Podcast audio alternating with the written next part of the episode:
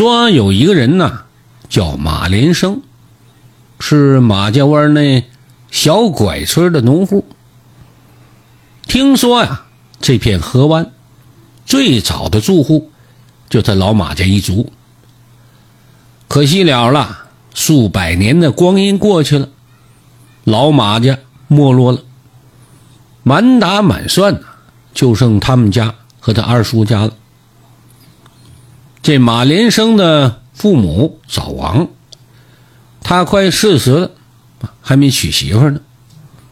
二叔家呢有两个堂姐，这都嫁到外地去了，没有家族人丁帮衬呢。这马连生穷的叮当乱响，好在呢，他水性不错，啊，十里八村有名，外号叫小游龙。马家湾河水最深的地方，没人敢下去，那就他敢下。因此呢，经常的有人来找他，求他来捞点什么东西啊，或者是捞人。赚的辛苦钱呢，都买酒喝了，哎，倒是穷的挺逍遥的。说有一天呢，在酒桌子上，这酒友就起哄。拍出二百块钱，说马连生，你要是空手去那河湾深处捞块石头出来啊，我就服你，这钱呢就归你了。这为啥说要空手呢？那河湾的水深，不带着吹起的这竹标啊，混混气儿，神仙也潜不到底儿。在水底呀，是黑漆漆一片。这还要摸上块石头来，这谁能做到？可这马连生啊，被那人激的，这酒劲儿也上来了，一搓手，哪去就去，你们只管在船上等着，回来再请我喝酒。这大伙一听，行，走吧。这一行人就到了河湾深处，马连生扑通一声啊，就进了水了。估摸着潜下到多半树的路程吧，他就开始觉得这胸闷啊，这眼睛往外胀，这速度是不是有点快了？可为了赌这一口气呀，他还是忍着继续下潜。要么怎么说淹死的都是会水的呢？艺高人胆大，就根本没去想这回来的事情。马连生的脚啊，就落到底儿了。睁眼一看，眼前漆黑一片，两手摸着河底就找石头。突然间就觉得这眼角有个亮光，这么一闪，就见河底呢，渐渐的冒出一团金光来，当中呢还有影子闪动。这难不成有什么宝贝要出世了吗？他靠到跟前一看呢，原来是一大团水草缠住了一条金色的大鱼。那大鱼呀，不老实，噼里扑棱，左边冲，右边突，怎么也逃不出这水草的包围。马连生一看高兴，啊，把这鱼抓住，可比摸舌头强多了，说不定这是条稀罕鱼呢，能卖个好价钱。这马连生啊，是连撕带扯，那么大鱼都睁不开的水草啊，倒被他轻易的给扯断了。他扑过去就掐住了鱼尾巴，没成想那大鱼啊，被这一团断了根的水草包裹着，还这力气挺大，拖着他呀就猛地向上窜。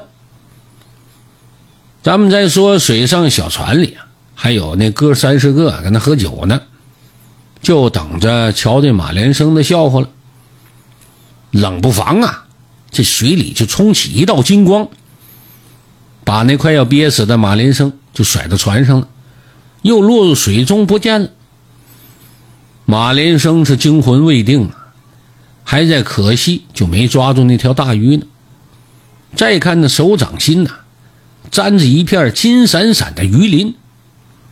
这鱼鳞可不小啊，得有一寸半宽。这显然呐，不是普通的河鱼，这也足够他吹上好几年了。几个人回去一直喝到半夜，把这马连生啊好一顿夸，好一顿忽悠，又可惜说那水底呀，怕不是有啥金银财宝，那个金色大鱼呀，就是看守宝物的，这真倒着了，那可就发大财了。可这马连生啊，摇摇晃晃的就回到自己的破屋子了，还抱着发财的心思，说哪天呢？要再探一探那河底，有了钱那还怕没媳妇吗？娶上他三五个也不是问题呀。到时候啊，想睡哪个睡哪个。嘿嘿嘿嘿嘿。正迷迷糊糊美着呢，突然间就觉得鼻子发痒，睁开眼睛一瞧，可了不得了，床边上斜靠着一个漂亮女人。正用一撮黑头发跟他撩拨他呢。马连生一看这女的，呃，长得漂亮，一双勾魂眼，他呀连害怕都不知道，呵呵呵的笑着。哎，你是谁呀？你咋来俺这破屋子了呢？那女的把那那小腰一扭，还坐起来了，嘿嘿一笑，说：“你这个人呐。”拿了我片金鳞就不认识我了？我就是你救下那条鱼呀！你救了我的命，我呀是来报恩的。你想要个三五个媳妇儿那不算啥，我呀还要送你满屋子金银。这马连生脑子忽悠一下转起来了，赶紧的从枕头底下就摸出那片鱼鳞，用手一捏呢，还是软的。虽说是金光闪闪吧，可毕竟那不是真金子。他又打量那女人一圈，这这这，你可别哄俺啊！就算是你全身的鳞片，那都变成金子，这也装不满这屋子。这个女人妖娆的就瞥了他一眼，哼，都说男人心狠，果真是不假。我来报恩的。送你金银，你倒想拔掉我一身的鳞片，要我的命？我说的金银呢，可不是指我自己。在那河底下有座龙王殿，殿里面的宝贝无数，现如今也没人供奉龙王了。这河龙王早就真魂归位了。我看守那宫殿呢，就白白的空锁着。这既然是你救了我。我就把那个龙王殿都送给你，这怎么样啊？那还能怎么样啊？自然是很好了。马连生一跳三尺高啊，用手将那破烂枕头扔一边去了，空出一块地方，眼巴巴的就看着那女人。这女人呢，用手点了一下马连生的额头：“你呀，瞧我一个弱女子，能给你搬几块金砖呢？”想要那宝贝啊，还得你自己去拿。嗯，有我陪着你呢，你就跟龙入大海，啊，在水里待多久都没问题。你还怕取不回来吗？马连生遇到这么般神奇的事情，早就昏了头了。他却忘了自己并没有救鱼的心，有想的是啊，怎么抓这鱼，误打误撞就让那鱼。得了自由而已。咱们再说这马连生啊，跟着那女人就出了门了，飘飘悠悠，飘飘悠悠啊，几步就到了河边了。那女人的手啊，冰凉而且很滑腻，牵着他就下了水了，直奔远处水底而去。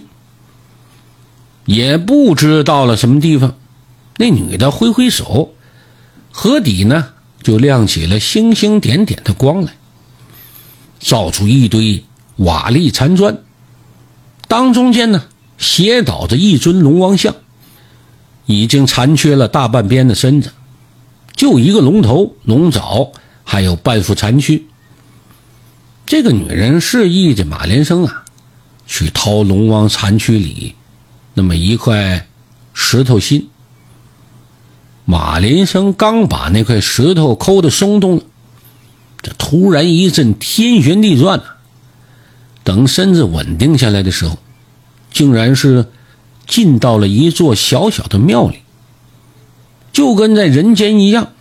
这里也没风也没水，庙当中站着一个小老头那个女人呢也进来了，却不是个人样是一只金光闪闪的胖大鱼啊！这个嘴里呀几排尖牙，就跟锯齿似的，正死命的啃咬着庙门，想要出去。马连生进了龙王殿以后啊。没有看见金山银山，正跟那发愣呢。小老头开口说话了：“你就是马家的后生吗？”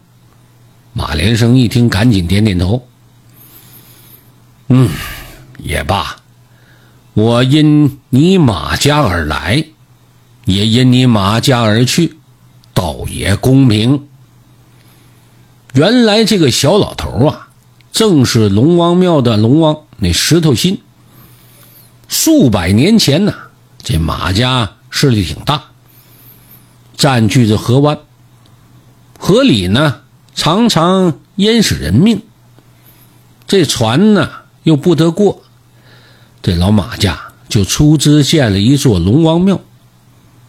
那时候人心是渴望安宁的，这个塑龙王像的时候啊，就特别的。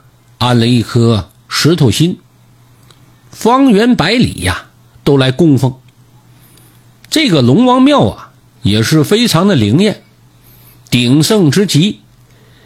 那颗石头心呐，受到了老百姓的信仰之力，渐渐的就有了神通了，将河底一条兴风作浪的赤金鱼鲤鱼精啊，就给镇压了。这一压就是几百年。可惜了的是啊，几十年前这人心大变，拆了龙王庙，毁了龙王像，把他推到这河里了。龙王的真魂已经走了，现如今呢，只有这个石头心残存一些香火信力，困着这鱼精呢，却不曾想被马连生破了水草阵，还被这鱼精蛊惑的。来挖这颗石头心，这个鱼精啊，要是吞了这个石头心，那何止是化成人形啊？怕是要兴风作浪，水淹千里呀！马连生听了，这才知道啊，这自己上了当了。这要是早知道老马家还有这么块石头龙王的靠山，说啥也得把这个庙再造起来。接着供奉，还怕不发财吗？可是现如今说什么都晚了。那石头心老头摆摆手：“哎呀，这也是天命吧。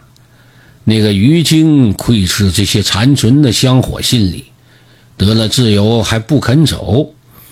本想借着马连生的手抠出法宝，不成想也被吸了进来。如此甚好。”可以一了百了了。小老儿要跟着于京同归于尽。只是此后啊，这河湾再无镇守的河神，真是因马家来，也因马家而去了。马连生身不由己，被这个小老头啊给推出小庙了，啪嗒一声就伏在了河边的泥地上。就见那河湾当中啊，冒出一团火光，良久啊，这才散开。